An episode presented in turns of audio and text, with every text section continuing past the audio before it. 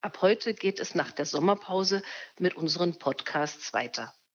Wir beginnen mit Professor Stefan Heidemann, Historiker und Professor für Islamwissenschaft.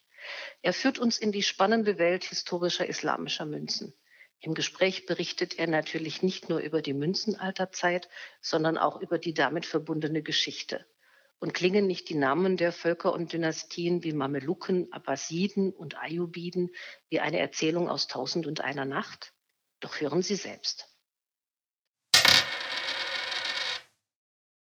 Hallo, Herr Heidemann, herzlich willkommen und vielen Dank, dass Sie sich Zeit genommen haben. Ja, Frau Kages, herzlichen Dank äh, auch äh, an Sie, dass Sie mich eingeladen haben. Ja, Sie sind ja Spezialist für islamisches Münzwesen. Ähm, wie kommt man denn zu diesem Nischengebiet? Ähm, das ist eine äh, kleine Reise. Ich bin, habe mich immer für ähm, Wirtschaft und Wirtschaftsgeschichte interessiert und auch dann folgemäß auch Volkswirtschaft studiert, aber mit einem Schwerpunkt auf außereuropäische Länder.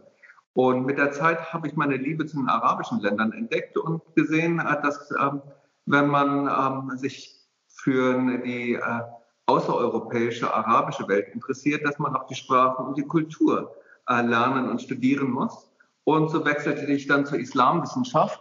Und mit der Zeit entdeckte ich dann, dass materielle Kultur eigentlich eine bislang kaum benutzte Quelle für die Geschichte und die Kultur und die Gesellschaften, die sie hervorgebracht haben, äh, sind. Und Münzen äh, sind eine Ausdruck materieller Kultur und ähm, Münzen sprechen. Ähm, so habe ich äh, dann äh, einen Teil meiner ähm, Studien äh, dann auf die Numismatik verwendet und nutze das für historische und wirtschaftsgeschichtliche äh, Studien. Und was unterscheidet islamischen Münzen von christlichen Münzen? Ja, erst einmal, äh, Münzen sind selber nicht äh, religiös. ja, das stimmt wohl. ähm, wenn wir das Wort Islam benutzen, ist das etwas anders äh, als äh, äh im normalen Sprachgebrauch. Es hat einen etwas älteren Ursprung. Ähm, wir benutzen Islam hier als äh, ähm, Synonym für Islamisches Reich und alles, was danach kommt. Ähnlich wie das Wort römisch, römische Münzen äh, und äh, dann äh, die Nachfolgestaaten und Dynastien, Mittelalter bis in die Neuzeit. Das heißt, es, die Münzen als Ausdruck eines ursprünglichen Imperiums und dann der Kultur, die dieses Imperium geschaffen hat. Wenn man islamische Münzen betrachtet, so sehen sie erst einmal ganz anders aus als antike Münzen oder chinesische Münzen. Antike Münzen ähm, äh, tragen meistens auf der einen Seite ein Bild und auf der anderen Seite eine Gottheit. Und das haben wir fast äh, bis heute, äh, dass wir daran äh, Vorder- und Rückseite unterscheiden. Die antike Numismatik kommt sehr stark äh, aus der äh, klassischen Kunstgeschichte, ist also sehr eng mit Bildwissenschaften verwandt. Die islamische Numismatik hat andere Ursprünge. Auf islamischen Münzen haben wir Texte und die Münzen kommen aus dem Orient. Die ersten, die sich dafür interessiert haben, kamen von einem biblischen äh, Antiquarianismus. Das heißt, sie haben sich interessiert für alle Objekte, die aus dem Orient kamen, eben den Ländern, in denen die Bibel spielt. Und das verbindet sie mit der Theologie und später, weil sie für Text drauf ist, das auch mit der Philologie, den Textwissenschaften. Gucken wir uns mal chinesische Münzen an dann sind da in der Regel nur vier Zeichen drauf und zwei Zeichen bedeuten immer gültiges Geld oder Anfangsmünze. Ah, die, die chinesische Numismatik kommt sehr viel stärker aus der Wirtschaftsgeschichte heraus als aus der Bildwissenschaft oder den Textwissenschaften. Und existierte die Münzprägung ähm, schon vor dem Propheten Mohammed und äh, der Begründung des Islam oder wie sah diese aus? Münzprägungen äh, existierten ähm, schon äh, auf alle Fälle äh, zuvor. Äh, denn das Islamische Reich, als es sich im siebten Jahrhundert ausbreitete, ähm, hat den gesamten südlichen Raum des ehemaligen Römischen Reiches übernommen und das gesamte Persische Reich bis nach Zentralasien, bis, nach, bis in das heutige Afghanistan hinein. Und äh, in den folgenden Jahrzehnten äh, wurde dann das Münzwesen schrittweise auch neu geordnet. Und Währungsübergänge und Münzübergänge sind nicht von einem Tag auf den anderen, sondern gehen schrittweise denn die Menschen äh, müssen sich erst an neues Geld, neuen Ausdrucksformen auf dem Geld äh, gewöhnen. So ist das Geld in dem ehemaligen römischen byzantinischen Reich äh, für lange Zeit dominiert von Goldmünzen und Kupfermünzen und das des ehemaligen Sassanidischen Reiches von der sassanidischen Silberdrachme. Und erst mit den Zeiten, mit den, in den Jahrzehnten und Jahrhunderten veränderte sich äh, dies Ganze, ähm, äh, so dass es einen einheitlichen äh, Währungsraum dann gab, vom heutigen Portugal bis nach äh, Afghanistan. Während Imperien immer das große Geld, eben das, was für Steuern äh, wichtig ist, ordnen, äh, blieben, äh, blieb das Kleingeld immer in der islamischen Welt ein regionales äh, Phänomen, was äh, auf der Basis der Städte, der Regionen, der Provinzen äh, geordnet wurde. Von daher äh, sind, ist gerade das Kleingeld sehr, sehr vielfältig, wesentlich vielfältiger als bei, dem, bei, den, bei der römischen Numismatik. Vielleicht etwas vergleichbar mit den römischen Provenialbronzen, wo jede Stadt ihr eigenes Kleingeld produzierte. Ja, da nennen Sie schon die Materialien, äh, aus denen ähm, islamische Münzen gefertigt sind, die stehen den europäischen bzw. christlichen Prägungen also in nichts nach. Nee, äh, ganz und gar nicht. Und wie ich eben sagte, hat sich das, äh, ähm, hat, haben sich die islamischen Münzen äh, aus den Formen, die sie vorgefunden haben, entwickelt. Aus der sassanidischen Drachme und auch in der Gestaltung gibt es einen schrittweisen Übergang von den Bildmünzen zu fast nur aus Schrift bestehenden äh, äh, Münzen. Wenn wir äh, schauen, woher das Edelmetall kommt, sehen wir auch, ähm, äh, dass äh, es hier äh, transkontinentale Austauschprozesse gab. das Silber kam im Islamischen Reich aus Marokko, aus dem westlichen Nordafrika, aus dem Kaukasusgebiet und aus den Minen in Zentralasien. Später dann, was wir dann Hochmittelalter, äh, als Hochmittelalter bezeichnen, äh, sehen wir, äh, dass es starke wirtschaftliche Beziehungen über das Mittelmeer hinaus gab. Wir haben Edelmetallexport aus ähm, Sachsen, Steiermark, Kärnten und Tirol ähm, im 12. Jahrhundert und 13. Jahrhundert in den vorderen Orient wir haben über die Genuesen vermittelt äh, äh, den Goldhandel über Nordafrika und den Handelskolonien der Genuesen äh, in den vorderen Orient, im Wesentlichen nach Syrien hinein. Das heißt, man kann die ähm, römisch geprägte Welt ähm, kaum in den wirtschaftlichen Zusammenhängen von der islamischen Welt trennen. Es sind zwei Imperien, die beide die gleichen Wurzeln. Und kann man insgesamt sagen, aus welchen Regionen der Welt wir islamische Münzen kennen? Wenn wir ähm, äh, schauen, ähm, äh, islamische Münzen sind, wenn man sie erst einmal anschaut, dadurch, äh, äh, dadurch charakterisiert, äh, dass dort wesentlich mehr Schrift ist und äh, arabische Buchstaben benutzt werden, meistens auch die, auch die arabische Sprache, während ähm, Münzen so des westlichen Bereiches dadurch gekennzeichnet sind, dass es alle, dass sie fast alle das lateinische Alphabet äh, äh benutzen.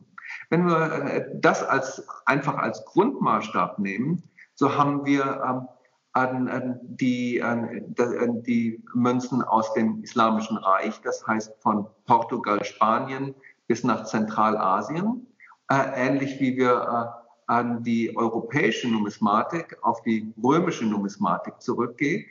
Und dann haben wir fast zur gleichen Zeit, und das ist sehr spannend, äh, eine Expansion der islamischen Welt und der europäischen, poströmischen äh, Welt des 15. und 16. Jahrhunderts.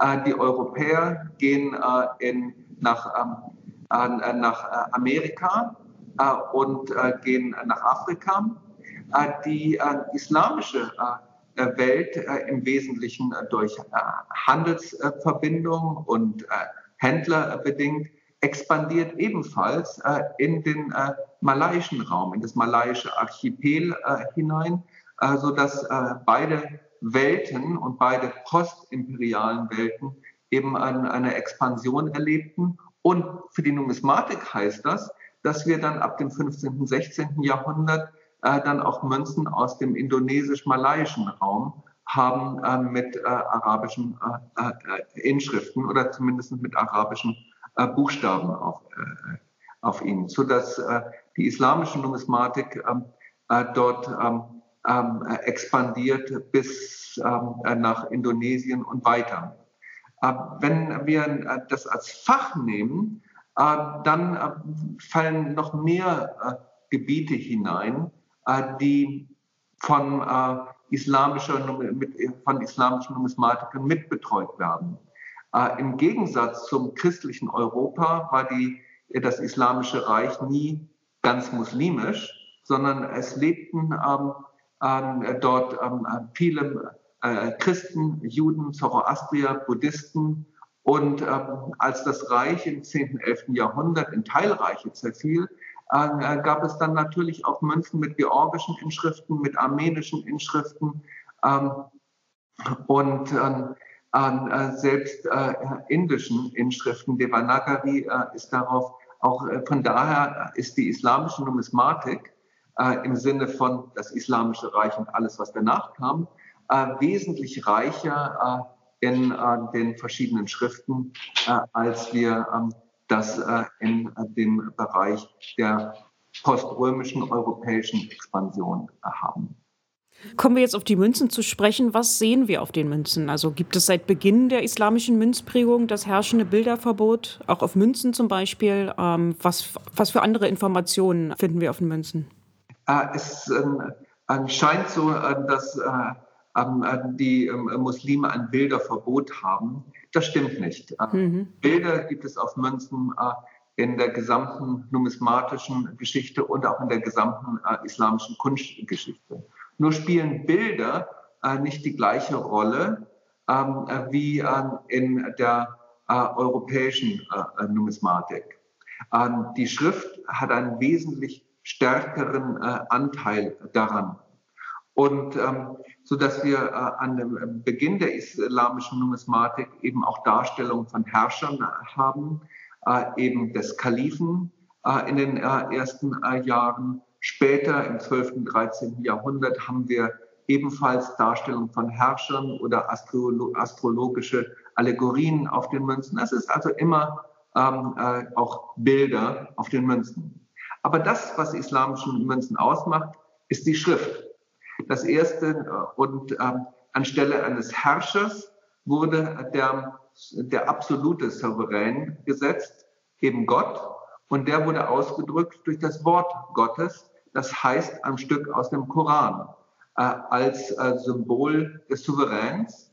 Und ähm, wo auf den römischen antiken Münzen dann oft ein Gott oder ein religiöses Symbol ist, wie bei den byzantinischen Münzen das Kreuz, finden wir auf islamischen Münzen ebenfalls ein religiöses Symbol, nämlich das Symbol der Shahada des Glaubensbekenntnisses. So kann man aus der antiken Numismatik die islamische Epigraphie, die Schrift, äh, äh die Kunde von der Schrift, äh, auf den Münzen ableiten. Die islamischen Münzen haben aus der antiken persisch-sassanidischen Numismatik noch etwas Besonderes nämlich, äh, äh dass äh, sie Ort und Jahr nennen. Manchmal nicht nur das Jahr, sondern auch ähm, den Monat und in sehr seltenen Fällen auch den Tag. Und dann bei dem Ort haben wir sogar Beispiele, wo, die, wo der Stadtviertel, wenn nicht gar der Palast, in dem es produziert wurde, genannt wird. Das ist schon sehr ähnlich einem Dokument. Äh, für einige ähm, äh, lange Perioden äh, der islamischen Münzprägung finden wir den Namen des Herrschers auf den Münzen, aber nicht nur den. Wir haben ab dem 10. Jahrhundert dann auch ähm, den Namen des Gouverneurs, des Untergouverneurs, manchmal bis zu fünf Namen mit den gesamten Titeln darauf. Und eine Richtung wird oft, eine politische Richtung, des ähm, jeweiligen Regionalstaates wird ausgedrückt durch die religiösen äh, Inschriften. Das heißt, wir haben bis zu 150 Worte auf den Münzen. Das ist sehr viel Text. Und die Münzen sind ähm, nicht größer äh, als äh, ein europäisches 10-Cent-Stück bis zu einem 2-Euro-Stück. Ähm, arabische Schrift lässt sich sehr stark komprimieren. Von daher passt auch so viel Schrift auf die Münzen darauf. Um es kurz zu sagen, islamische Münzen sind äh, datierte und lokalisierte äh, äh, Dokumente. Ja, und dann eigentlich auch archäologische Schatztruhen. Also die Informationsfülle ist ja ähm, beeindruckend. Für heute ist nun Schluss. Die Fortsetzung hören Sie nächste Woche. Bleiben Sie gespannt.